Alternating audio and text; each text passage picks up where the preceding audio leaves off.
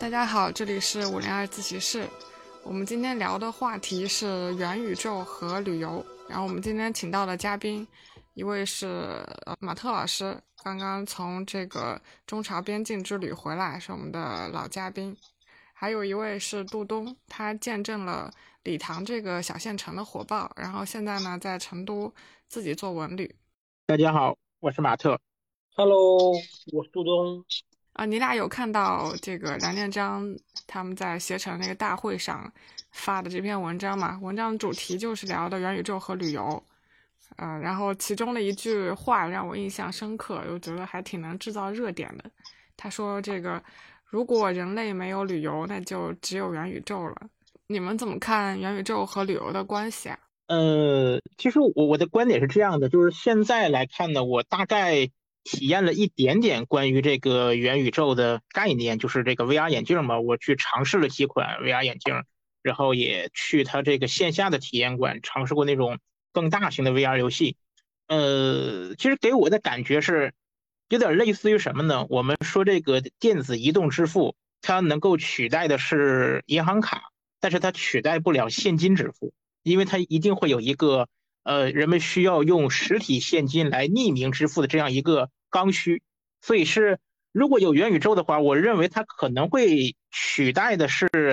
更偏虚拟性的其他产品，而无法取代的是真正的呃线下的实体的偏于人与人面对面交际的那部分。所以从这一点上讲的话，元宇宙是无法取代旅游这个观点，我是认同的，因为。可能旅游或者说是我们一个线下的社交，它它有很多需求是我们线上无法去弥补的，甚至可以说，当我们线上的活动越来越发达的时候，人们反过来也需要越来越发达的线下生活，这两者可能是一个正向促进的一个关系。嗯，你说会先替代虚拟的那一部分体验，我挺同意的。我就觉得，首先电影就可能会被替代掉，电影院这，因为你本身你要带 VR 的话，沉浸式的感受、三 D 的体验完全就被取代了。对对，我是觉得说这个虚拟的东西，它肯定会替代虚拟的，而不是替代真正现实的。一个宇宙替代不了另外一个宇宙了，只能平行。我也算是做文旅嘛，我其实有一些不同的看法，我可能看法比较激进一些。我觉得真的很有可能，元宇宙会取代掉相当大一份一部分的线下旅游。我们在旅游中寻找的内容，一个是社交，一个是认识到未知的世界，那可能还有一些其他的东西。但是我们的社交或者说寻找知识的部分，或者娱乐的部分，都有很大程度会被它抵消掉。嗯，怎么说呢？其实你看旅游的竞品，我觉得旅游的竞品并不在于说是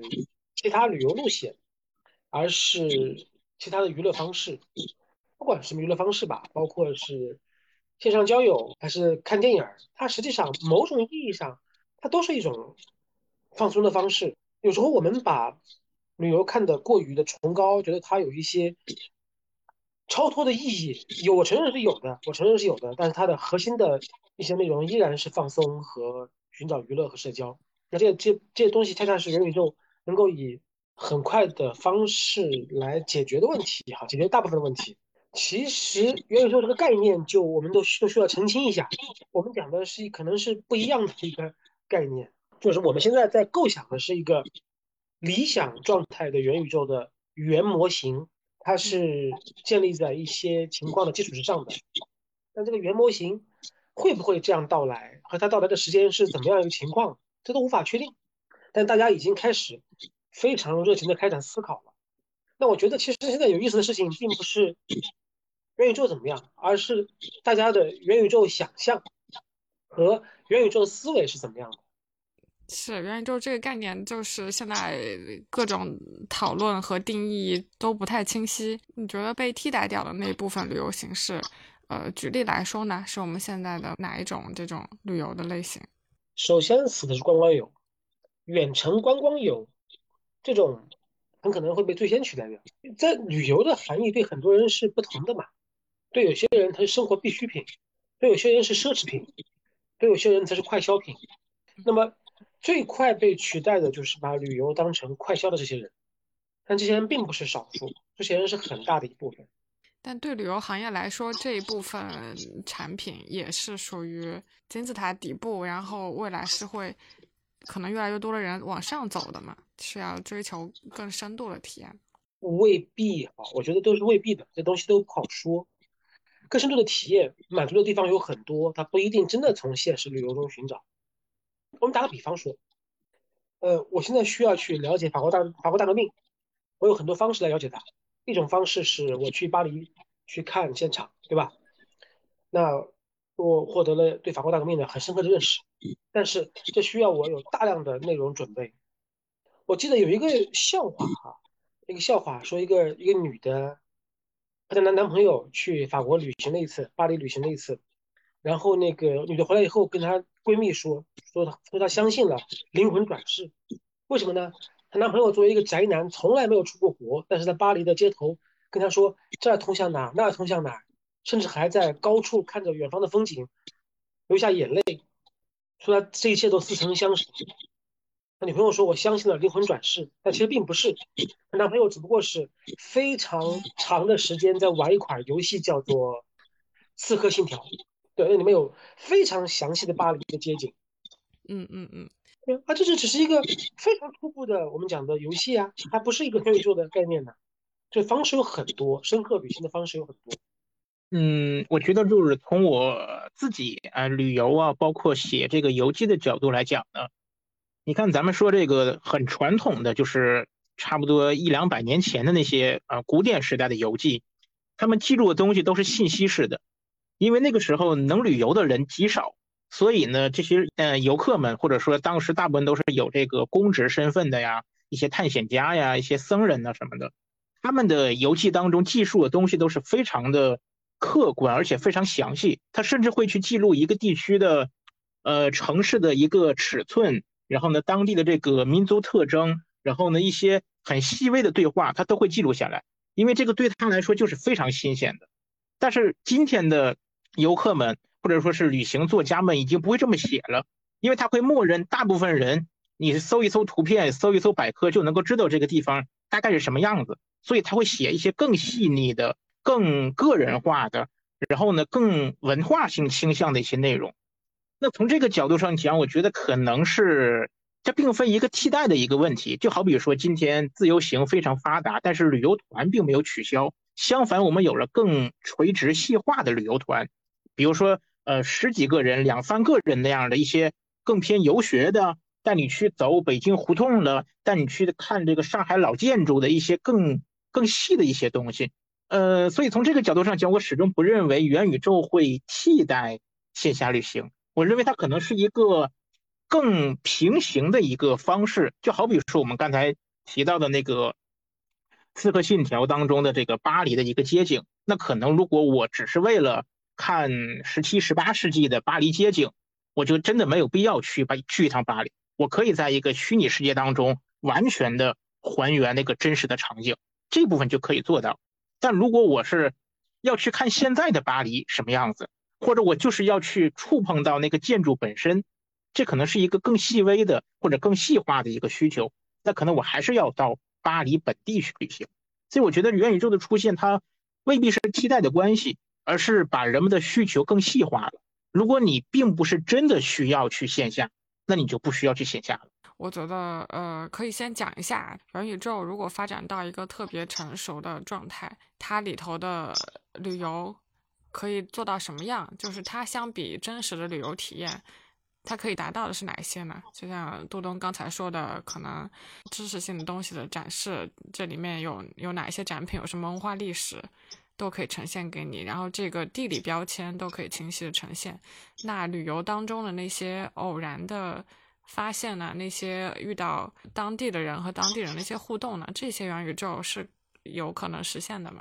嗯，怎么说哈？我觉得我们我们讲一个例子来看，我同意马老师的意见哈，它会让人的人的需求进行细化。但是我想讲什么点呢？我说就是说，连我们自身的消费习惯都会被。这个技术改变，我打个比方，在网络时代出现以前，大伙习惯用用写信来沟通和交流，比方你会写情书、写小纸条。那么情书所承承载的内容，你让表达意思是，比方我喜欢那个姑娘，没问题。但它呈现的方式是有它的一些特点。到这个时代，我们开始用微信，甚至用语音聊天儿，各种方式来表达我们的感情的时候，你会发现我们表达感情方式变了。我们可能更倾向于先在网上聊，甚至有时候并不着急的向线下转化。我们可能更加的在网上寻找某种 soul mate，而不是去线下寻找真实的东西。网络构成了某种现实。我甚至讲一个情况，当然这个我我并不喜欢，但是这个事情不由我喜欢不喜欢决定。我甚至讲一个点，我可能可能有些用户更喜欢在网上触摸到巴黎圣母院的墙壁，而不是在真而不是在现实中，他会认为网上的更真实。那我们的现实就在消减，我们的现实在消亡。那这东西讲的就太太远了哈。所以我同意马老师的这个看法，就是这种技术会带来更更细化的需求。比方说，马老师去了巴黎，玩的非常的深深刻。那么马老师就创建他的一个小的、小的一个产品，带我们在虚拟中去逛巴黎。那是不是他也得到了更多的知识的露出？我们也得到更多的知识的获得。这个方式有很多很多的可能性。我只是想说，技术的改变会使我们对于现实的概念产生变化。我们会认为数字的也是一种现实。甚至在同一个时空里面，多种现实共存，这是一个不存在正义和非正义的，但只是这只是可能的一种一种远景。第一个上市的做沙盘游戏的那个公司叫 Roblox，它给元宇宙的定义说是拥有大量多元化的内容和出色的经济系统，确保人们可以长期在元宇宙中生活，一起改善甚至创造数字文明。就是它是可以创造一个包罗万象的。一个新的文明，那它和真实的文明可能是同时存在，但是又互相影响，可以这么理解吗？嗯，如果让我去期待的话呢，可能，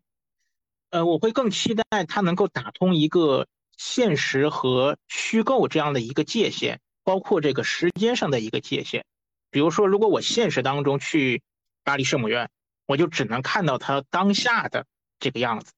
那可能，如果我在一个一个虚拟的一个元宇宙的空间当中去接触到巴黎圣母院，我可能能够接触到巴黎圣母院在不同时间当中的样子，我甚至可以接触到它在不同的创作者的想象当中的样子。那这个可能是一个非常非常开阔的一个状态。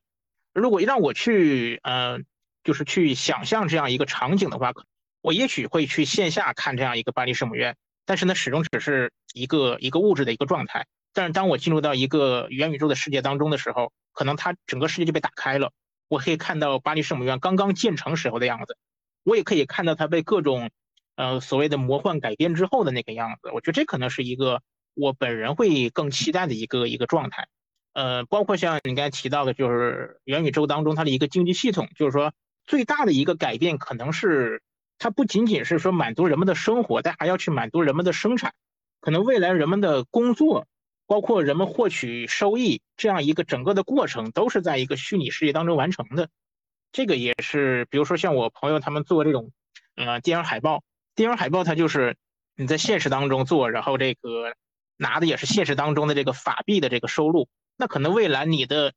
做海报的过程，你这个海报的展出的这个这个形式。包括你获取海报的收益的形式，它全部的完成都是在虚拟空间当中，这可能就是未来的一个呃一个一个想象，或者说是一个一个畅想，就是你的生产环节也是在元宇宙当中完成的。也许人们以后，包括像我们写游记，你在元宇宙当中旅行，然后写一篇关于元宇宙世界当中，你去探访不同历史或者是不同的虚构场景当中的巴黎圣母院这样一个游记。这个我觉得也是一个很有趣的事情。假设真发展到那个程度，然后你还可以看到过去的、现在的和未来的巴黎圣母院，可以看到不同作家笔下的巴黎圣母院。如果元宇宙已经这么精彩，还有必要还有人会有兴趣去看真实的巴黎圣母院吗？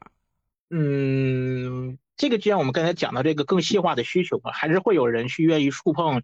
更实体的东西，因为它不仅仅说满足了人们说也看到一个东西的信息。它还有一个更大的一个社交体验，包括这个度假的这样一个需求，我就需要把这个时间拿出来，离我现在生活这个地方远一点，去另外一个地方吃当地的食物，然后呢结识当地的人，这也是一种需求。就我觉得，如果你既然认为人是一个肉体，它就一定会跟肉体相关的事情发生联系。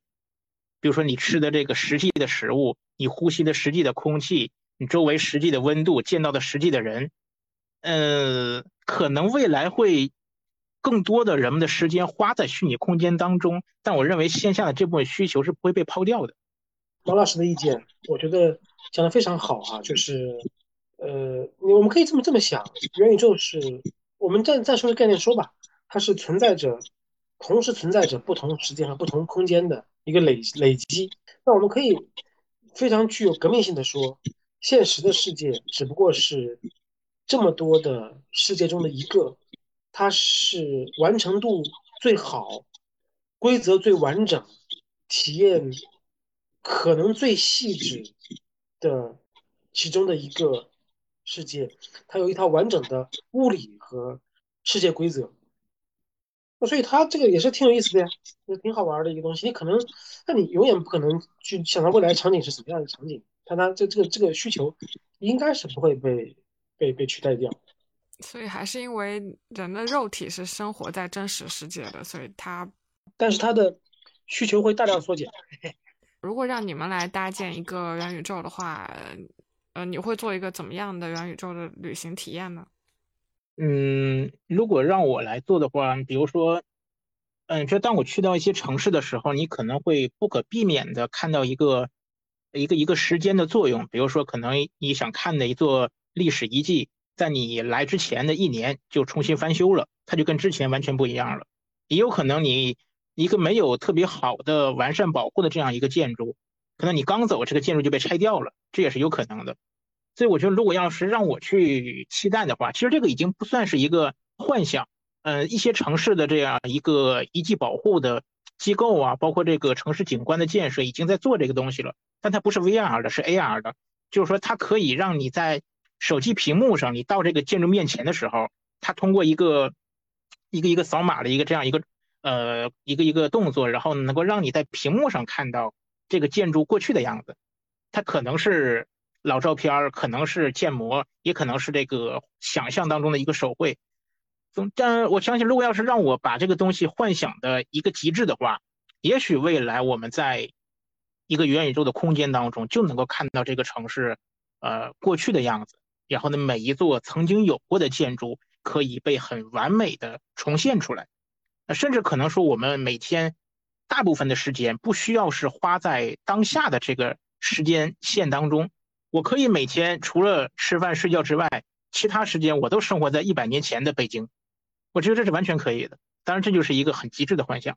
嗯，对对对，我觉得我也我也大概这么想，但是我可能会不同的跳跳转吧，在不同的世界里面玩逛一逛，就像你逛当年逛贴吧，后来逛刷抖音一样的，你会在不同的环境中跳转，看看你会喜欢什么样的一个。环境，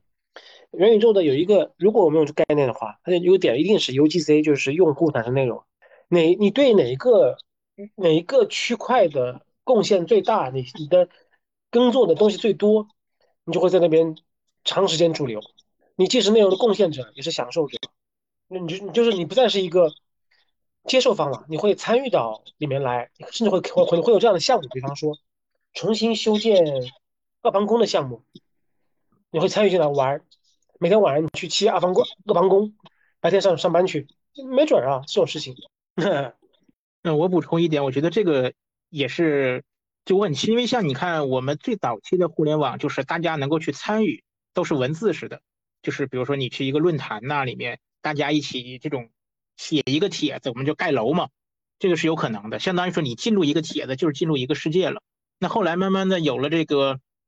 图片，然后呢，GIF，然后有了这样一个这个动图，再后来就是大家都可以拍短视频，甚至都可以拍长视频，就这个世界是越来越动态，越来越丰富。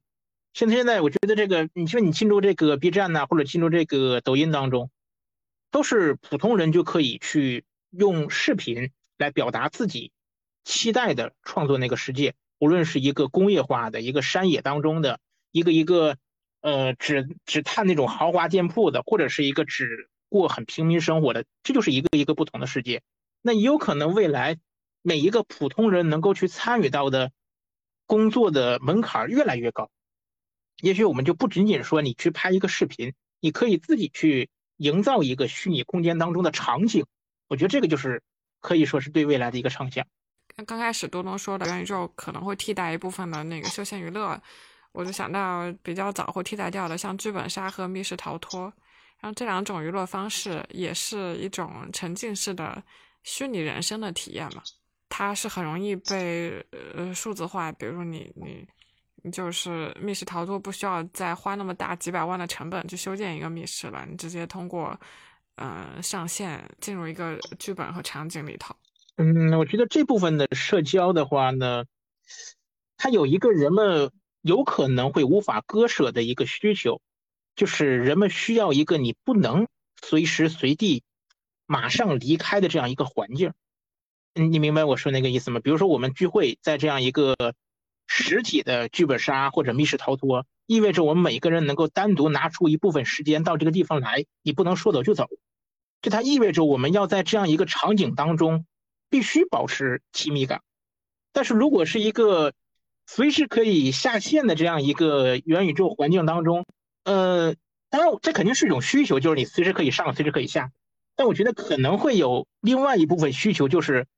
人们就是要把自己沉浸在这个实际的不能够随时随地说走就走的这个环境当中。我觉得这可能也是一个需求。呃，这里还挺好玩的，你在。玩剧本杀的时候，你可能也会在也会在玩手机，你还是会突然离开这个场景。但其实这个讲的没错哈，它是可以通过一些技术手段加以限制的，就是没法退出。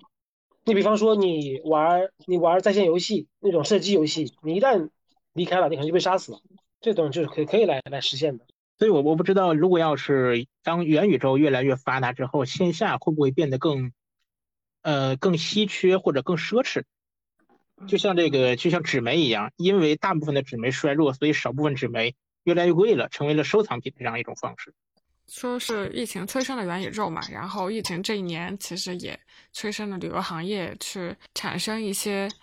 嗯，有点像元宇宙雏形的东西，但那可能距离元宇宙还很远。你像刚才说的那个 VR，带着 VR 去旅游，然后博物馆会上线一些数字化的东西，你可以线上游览参观。疫情之后，沉浸式的东西很火，它可能和本地消费和走的不太远，但是又想体验，又想跳脱出原来的生活，跳脱出原来的角色这种需求有关系。呃，我觉得，对，你可以这么说，它是雏形哈，或者你可以建立一些它的有一些相当的怎么说来着规律哈。第一个是有一套。规则这套规则学习是需要门槛的，然后它有一个是 UGC，就是用户产生内容，以用户内容为主，并且交互，这是一个很大的一个东西。第二个是你的整个叙事要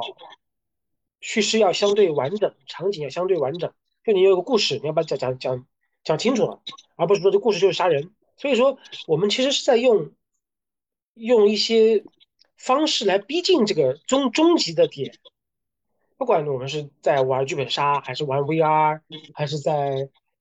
玩什么东西，它实际上是在逼近那个终极的点，所以我们才会提出来元宇宙的概念，因为看到这些东西的无限延伸，它的背后的点交汇点其实是一个。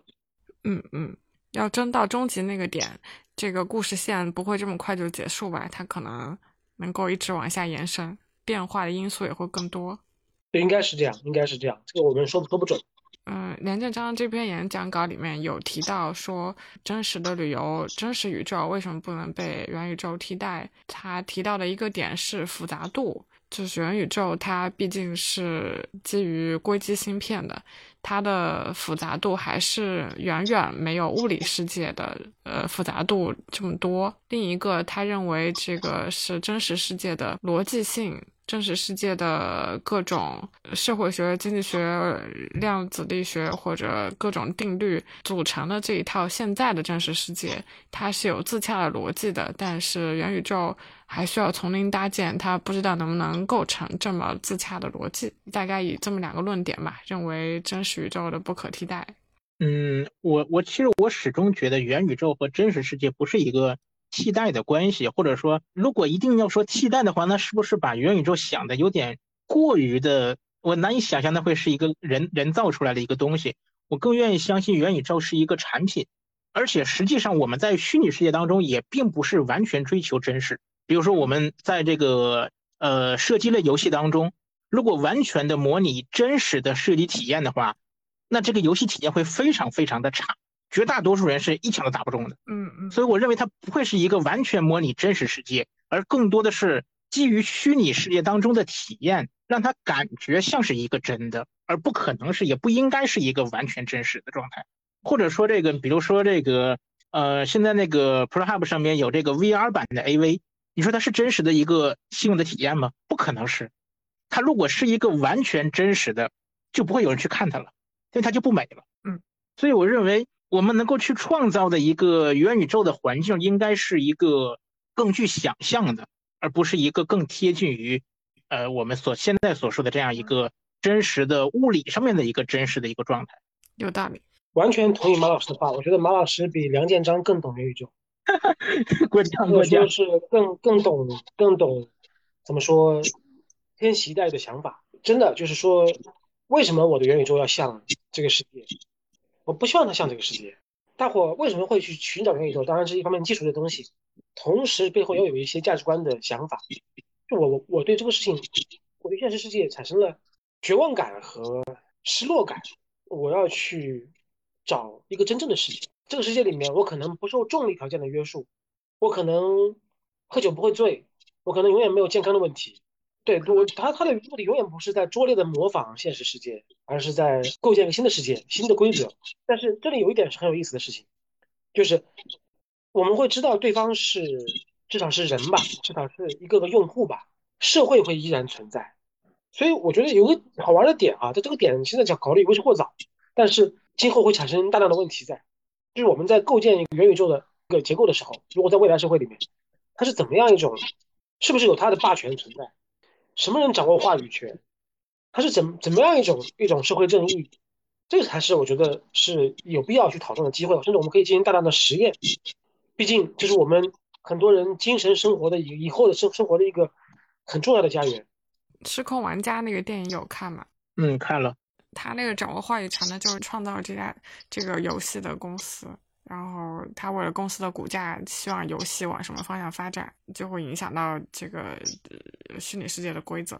那这个还是一个挺灰暗的未来。结局很美好。那个结局是因为主人公，主人公并不是一个真实用户，而是一个 AI。就是他本来是这个游戏中的一个相当于一个 AI 角色的服务人员，就是他可以扮演银行职员，当做这个社会中的一个一个身份嘛，一个社会中的一个嗯人物，然后和玩家发生一些互动。但他的每天的行为是按部就班的，直到有一天他的这个爱情被点燃了，他的自我意识觉醒了，然后他就变成一个有意识的 AI 人物。然后他带领这个游戏里的其他 AI 改变了这个游戏的规则，最后回到了一个可以自由创建的沙盒游戏，就是可以自己创建自己这个世界的沙盒游戏，所以又变成一个光明的结局了。嗯，我是比较赞同杜老师刚才说的这个，就是关于一个元宇宙世界当中的一个规则秩序，包括权力的一个关系是怎么制定出来的。呃，如果我们认为说元宇宙它就是一个一个的互联网公司，然后呢搭建出来用它的服务器搭建出来的这样一个一个游戏，呃，那它的所有权就完全是在就所谓的这个商业机构手中。但是呢，曾经真实的世界当中，我们所谓的这样一个君主专制统治时代，国家也就是君主自己家的东西。我们也是从就真实世界也是从那样一个。完全的君主个人所有的这样一个状态当中，一步一步走向所谓的民主共和。嗯，所以我也许在元宇宙世界当中也会经历这样一个一个过程，或者说我们也不一定说元宇宙一定会有某一种秩序，它可能更像是，呃，无政府主义者期待的那种，就是不只有一个政府，也许某种就是某个元宇宙的架构里面，或者某公司推出的游戏当中，它就是完全所谓的独裁的，就是一个公司自己说了算。在另外一款游戏当中呢，也许就是大家共建的，然后呢，用户高度自由的，有这个很大权利的，这很多种状态可能都是平行存在的，并不是说这个公司完全啊独裁统治，用户一点权利都没有，它就一定是坏事。也许这个公司提供的用游戏体验更好，就是说它可能会给你很多种选择，呃，甚至可能说它的选择的多样性是超出了我们现实世界当中的。比如说，我们现实当中可能只能在科幻电影当中看到那种，呃，星球大战里面那种啊，所以像这个罗马元老院那样的一个，呃，意式的风格，可能你在某一个元宇宙当中。哎，你就实现了，也你就是其中的一个元老，当然你也可能其中一个奴隶，就是一个不同的场景当中的角色，它可能会更更丰富一些。哦，我提个话题啊，就是在所有这种元宇宙的可能性设想下，你们觉得它可以和旅游怎么结合呢？之前杜东有提到要做一个虚拟偶像，来给某一个目的地做品牌的宣传。呃，这就开始要回到了。现实世界线了是吧？对，我觉得我先说一下我的看法，这个怎么为为线下世界引流？其实，在我们刚才讲元宇宙是一个终极态态度哈，终极的东西，很可能在短时间内他们都不会到来，所以我们还是讲讲现实的东西比较好。对的，我觉得如何为线下推流，就是在这个时代，传统景区会发现自己面临着。各种各样的挑战，就传统景区曾经所依赖的东西，将在天后的时间里面快速的消融掉。你刚刚讲的，像那个什么，在郑州吗？还是哪里做的那个影城？就是那个，呃，换戏戏剧换城。啊，对，换城。对，你景区会想不到，这这个为什么会对我构成竞争了？没错，这就构成竞竞争了。很可能景区会面临极大的挑战。你花了大量的投资新建的那些索道、景观、电瓶车这些措施，很可能会迅速的被发现它非常昂贵，的它并不带来更多的游客了。这个还是蛮蛮危险的一件事。但对于有一些景区来说，可能是机会，就能迅速的利用这个时间差来构建起来你的在前元宇宙时代的完整的叙事。场景和经过升级的体验，你可能就能获得一波这样的流量和热度，这个是有可能的，而且在这个时代可能更容易了。这就看谁能够想明白这这件事儿了。比方我们讲到那个什么来着？我们讲个例子哈，嗯，《大鱼海棠》这部电影，这部电影当然没有没有太火啊，但假设这部电影非常火爆的话。那是不是就在福建的土楼就可以重建这样一个世界观了呢？它背后有人设、有剧情、有景观、有体验。我们不知道下一次这个彩蛋会落落到谁家去，但这种可能性是存在的。就是在在这个前元宇宙时代的话，任何一个造梦的机构都可能成为你景区的机会或者一个竞争对手，就是这样子。嗯，我从这个游览者的角度讲的话呢，嗯，我觉得可能更期待的会是一个虚拟参观跟现实参观的这样的一个结合。嗯，比如说这个像一些比较大的建筑啊，比如像故宫啊，还有这个伊斯坦布尔这个圣索菲亚教堂这种，嗯，可能很多人去参观的时候，他会先看纪录片，或者是看这个孤独星球的一些介绍。但确实是很多人在一个相对比较陌生的环境当中，即便是借助呃文字讲述和图片，他依然找不到这个地方在哪儿，依然不知道该看什么，或者说，呃，他就很难在一个建筑当中发现每一个点。那像一个游戏场景当中，我们是怎么注意的呢？比如说，我们进入一个游戏空间当中，我们会有很多提示，比如说闪光，比如说不同的颜色，比如说你靠近一个东西的时候，它就会有一个小箭头。也许未来在呃可实现的，可能是通过一个眼镜的这样的一个或者或者屏幕的这样一个方式，让线上参观和线下参观打通。你在线下参观的时候，也可能会通过某种设备看到一个虚拟当中的提示，或者是虚拟当中的一个讲解，一个一个不同时间线、历史时期的一个状态的一个展示。我觉得这可能是一个更有意思的一个一个状态。比如说，我戴着一个眼镜进到一个实体的故宫当中，可能我眼前就是一个闪光点，一个一个闪光点。它会把我吸引到故宫的每一个地方，告诉我每个地方有什么。同时，这个眼镜能够向我展示一下，这个我眼前的这个，比如说这个楼，或者这扇门，或者这个大水缸，一百年前什么样子，两百年前什么样子。就是说，这样一个打通的状态，可能是我作为呃游览的人的话，会更愿意看到。嗯，你说的那个和刚才多多老师说的福建土楼结合大鱼海棠场景的，我听着都更像是就是元宇宙的过渡阶段，VR、AR 或者是 MR 它能够实现的东西，就是它可以在你现实的那个场景里叠加一个虚拟的场景，告诉你这个。路线怎么走？可以看到什么东西啊？或者你还原一个大鱼海棠中的场景，但是你关了这个 AR，你又看到的是一个真实的土楼。这种体验可能也在元宇宙的进程当中，能够给真实的旅游增添不少色彩吧。对，这可能是一个过渡状态，因为你像现在这个新媒体艺术跟旅游线下景观的结合，嗯，也算是相对做的成熟一些了。嗯，但更多的可能是。它不是说借助个人穿戴设备，而是借助外部场景，比如说这个灯光秀，比如说这个呃声音电光效果，它可能是一个呃大型现场设备这样的一个展示方式，或者你一定要进入某一个场景当中，比如说像那个呃前些日子那个五棵松的那个那个敦煌的那个展览，就是你到一个现实场景当中，它给你展示一个封闭的空间，那可能说一个更往后的一个阶段就是。这个设备是基于每一个人个体的，场景依然是传统的那个场景，但是呢，这样一个虚拟的状态是基于我们每个人个人的。你可以去个人在虚拟跟现实当中结合，你也可以只看虚拟或者只看现实。呃，这里还有个点哈，我觉得不光是技术问题，就还还有背后有些逻辑在，永远都是用户生产内容，元宇宙也好，什么也好，它背后有一套逻辑在，比方说。用户生产内容，比方说强社交性，嗯，这个都没有的话，你可能还是一套传统的玩法，哪怕你结合了一些声光电，结合了一些呃虚拟现实都不行，它是一套，它必须建立在用户生产内容基础上。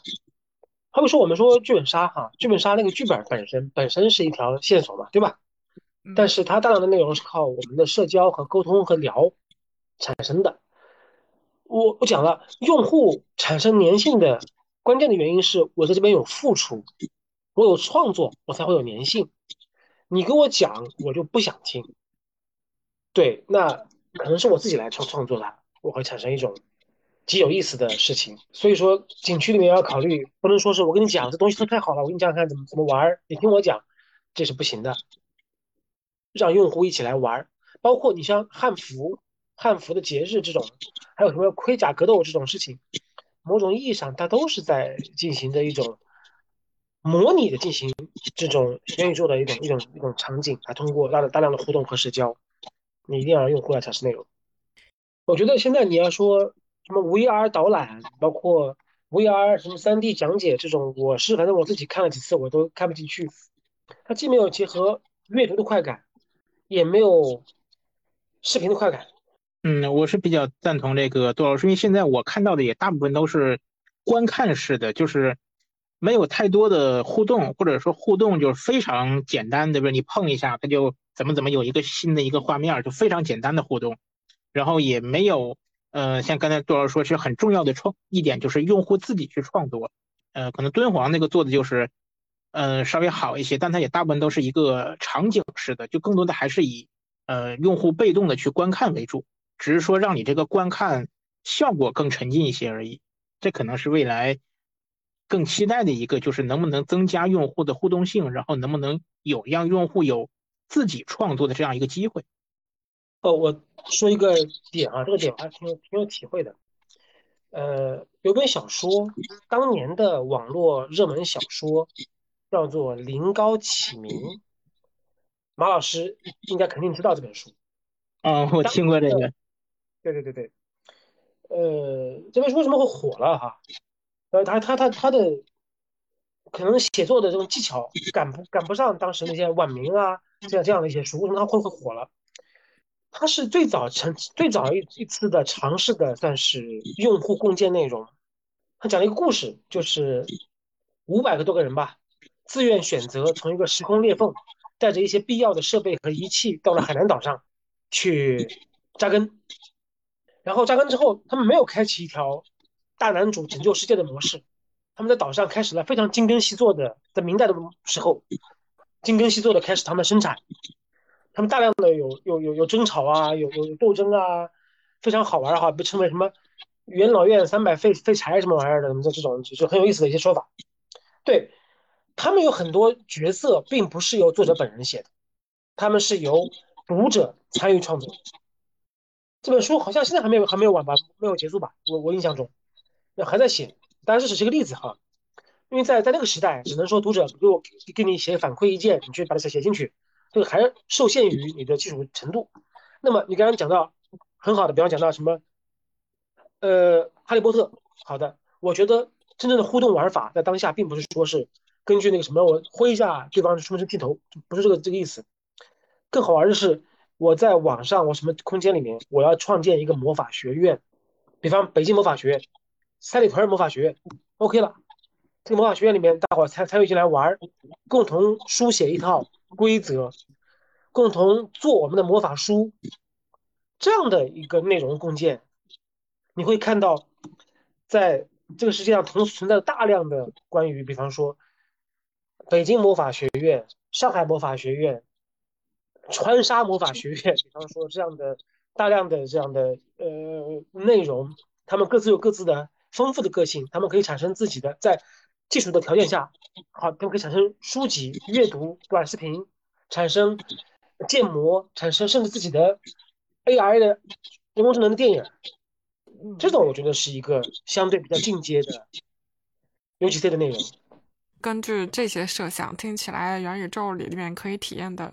旅游和娱乐要精彩很多，但是因为在元宇宙里面，你的角色和呃时空是不受限制的，而且你是不用担心会发生真实的危险的。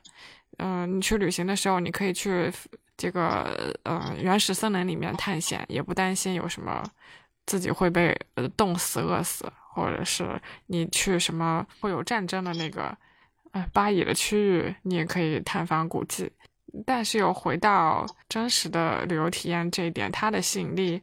可能是因为你无法完全把控会发生什么吧，就是它的这种危险性和未知，还是一个它吸引人的点。嗯，我觉得是这样，就是人们始终还是能够判断出哪些是真实的，哪些是虚拟，这是一定的。只要这个东西它不是说它是一个穿戴设备，它不是真的像科幻小说那样给你脑子里面插一个电极。你就完全的就分辨不出现实和虚构了。只要你能够分辨出现实虚构的话，你现实当中去一个原始森林和你在一个训当中是去肯定是有区别的。但关键是，并不是有很多人他一定要去真正的原始森林，他就是要去一个虚拟空间当中去体验一下，而不是要让自己真的面对那样的一个不可控的风险。而可能那些不可控的风险。即便是在我们今天的旅行当中，也是极少数人才喜欢的。比如说那种，嗯，比较有危险的国家呀，或者说是那种真正的荒郊野外，可能这个在现实世界当中也是很少数人才能够去愿意去走这样的路线的。而大多数人的旅游依然是可能会期待有那么一点点的新鲜呐、刺激呀，呃，更多的可能性啊，但一一一定是要求在一个可控的范围内的。我的意思是，真实的旅游，它真正的不可替代性就在于它的限制，就是你这个人此时此刻只能在此地。嗯，这个不就是刚才我我说的那个？比如说我们聚会，我就是我们就是希望我们四个人，我们的肉体就是在这个咖啡馆里面，或者就是在这个密室空间当中，谁也不许走。这可能也是一种具体的需求。同意的，我也这么认为。但是这个东西就上升到哲学层次了。一开始马特老师讲这一点的时候，我是没有 get 到的，就是为什么说就是有在此时此此地的这个需求。但是我到最后聊完，想了一圈回来，好像真实旅游也就这一点是不可替代。是的，是的。但我我想讲一下，就是在虚拟中，你依然有一些东西是你无法预期的，你不知道跟你聊的那个人会对对你有什么样的想法，或者会会有什么样的一些动作，这个始终是你想不到的。嗯嗯嗯，因为和你聊那个人也是有一个真实的人在背后嘛，他也是生活在真实的社会里。对，除非你不想跟他聊，你想你想跟 AI 聊，那也没什么可说的。你们最近的旅行体验里面有什么好玩的吗？是是你觉得这是这就是旅行的意义的这种时刻？嗯，我我先说吧。呃，我最近的旅行体验是在武汉。呃，我看到了那个什么来着？我看到了很多武汉的武汉的居民在天桥还有电线上面晒棉被，这个让我觉得还挺出乎意料的。很多地方写着禁止晾晒或禁止随意晾晒，但别人还是晒，这个带来了一些非常怀旧的气息，我还挺喜欢这种感觉，感觉到这里的城市的生活气息吧，和一种。怎么都不肯屈服的惯性，我觉得很美好。这个事情，嗯，我最近就是去去延边嘛，然后给我的感受就是，他那个地方因为是有很多这个呃韩国商人，包括当地有很多人是去韩国打工，然后嗯赚外汇回来的，所以他的传统生活跟他很精致的偏西化的那部分是完全平行的。比如说，你可能在嗯当地的这个就所谓水上市场嘛。现在我们说已经挺网红的了，但是因为旅游的人不是很多，所以还是很本地化的，就是很长的一条一条街，在它那个布尔哈通河边，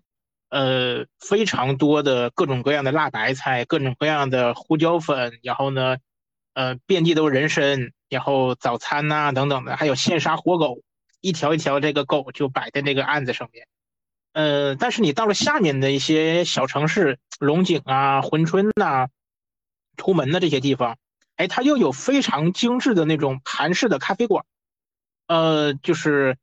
里面很就完全跟那种韩剧里面的咖啡馆是一样的，然后有一些空间很大，上百平米的，然后都是小隔间儿，然后呢皮沙发，大白天一个人都没有，我就在里面睡午觉。有一些还有那种就是朝鲜族那种传统的席子的那种座位，呃，我觉得这种。大城市的保留传统和小城市的精致化，这个是让我觉得很很着迷的一点。而且确实是，你说到这儿的话，我就想到这个元宇宙当中，可能你在里面旅行，它，呃，也许无法替代的是一些视听之外的感觉，比如说气味、味觉，这个这个空气当中的温度、湿度，这这些更自然的东西。就比如我在在那个沿边闻到的那种辣椒粉的味道。明太鱼的味道，这个狗肉的味道，这这些东西它可能是元宇宙当中我目前认为是无法替代的，除非是真的像科幻电影当中说，在你脑子里面插一个电极，然后你就感觉就跟真实完全一样了，那就是另外一回事了嘛。我还看到你有分享那个呃溥仪的行宫嘛，这个挺有意思。对他，他是之后有一段时间被当成这个夜总会，然后呢还有一段时间当成博物馆，现在就已经完全是废弃了。你像这样的建筑，如果要说能给它在一个虚拟世界当中重新的建模，然后呢重新的恢复到他曾经的样子，甚至你可以让一个虚拟的溥仪皇帝在里面真实的待着，哎，你就能看到他在这个行宫。虽然说真实的溥仪没有去过这个行宫啊，就假如说他去过的话，你在里面可以围绕在他的身边，看到皇帝在宫殿当中生活的场景。哎，这个我觉得是。会是一个特别吸引人的状态，嗯，挺有意思。如果你把它旅游看成是不仅仅是一个商品，而且是你人生的某些重要的补充的话，它它它现在目前依然是无法被取代的。呃，我前两昨天刚从重庆回来，有一个事情要去那边看一下。那边有个教堂，教堂是一八十九世纪晚期传教士所修建的教堂，然后 教堂里面。开始摆圣诞树了，啊，这个我觉得让我感觉到时间的改变，它要有庆祝活动了，要要要要要开始了。我觉得这也挺好的，就是有人跟你在平行的生活着，做自己的事情，这也是你去看别人生活方式的一个很重要的内容。就是我可能不太会有太大兴趣去看跟我一个很相似的人的生活方式，我觉得差不多，但我觉得。跟我差距非常大的，就像比方说，生活方式不同的人的生活生活，我是很有兴趣去看的。而这种东西，至少在目前吧，还无法被数码所所模拟出来。对，这个是我觉得挺好玩的。确实是这样，因为在虚拟的这样一个互联网当中，可能就是所谓的这个信息茧房这个词嘛，就是你看到的信息越来越趋同，接触到的人其实也是，无论是价值观呐、审美呀、文化层次的都很像。那可能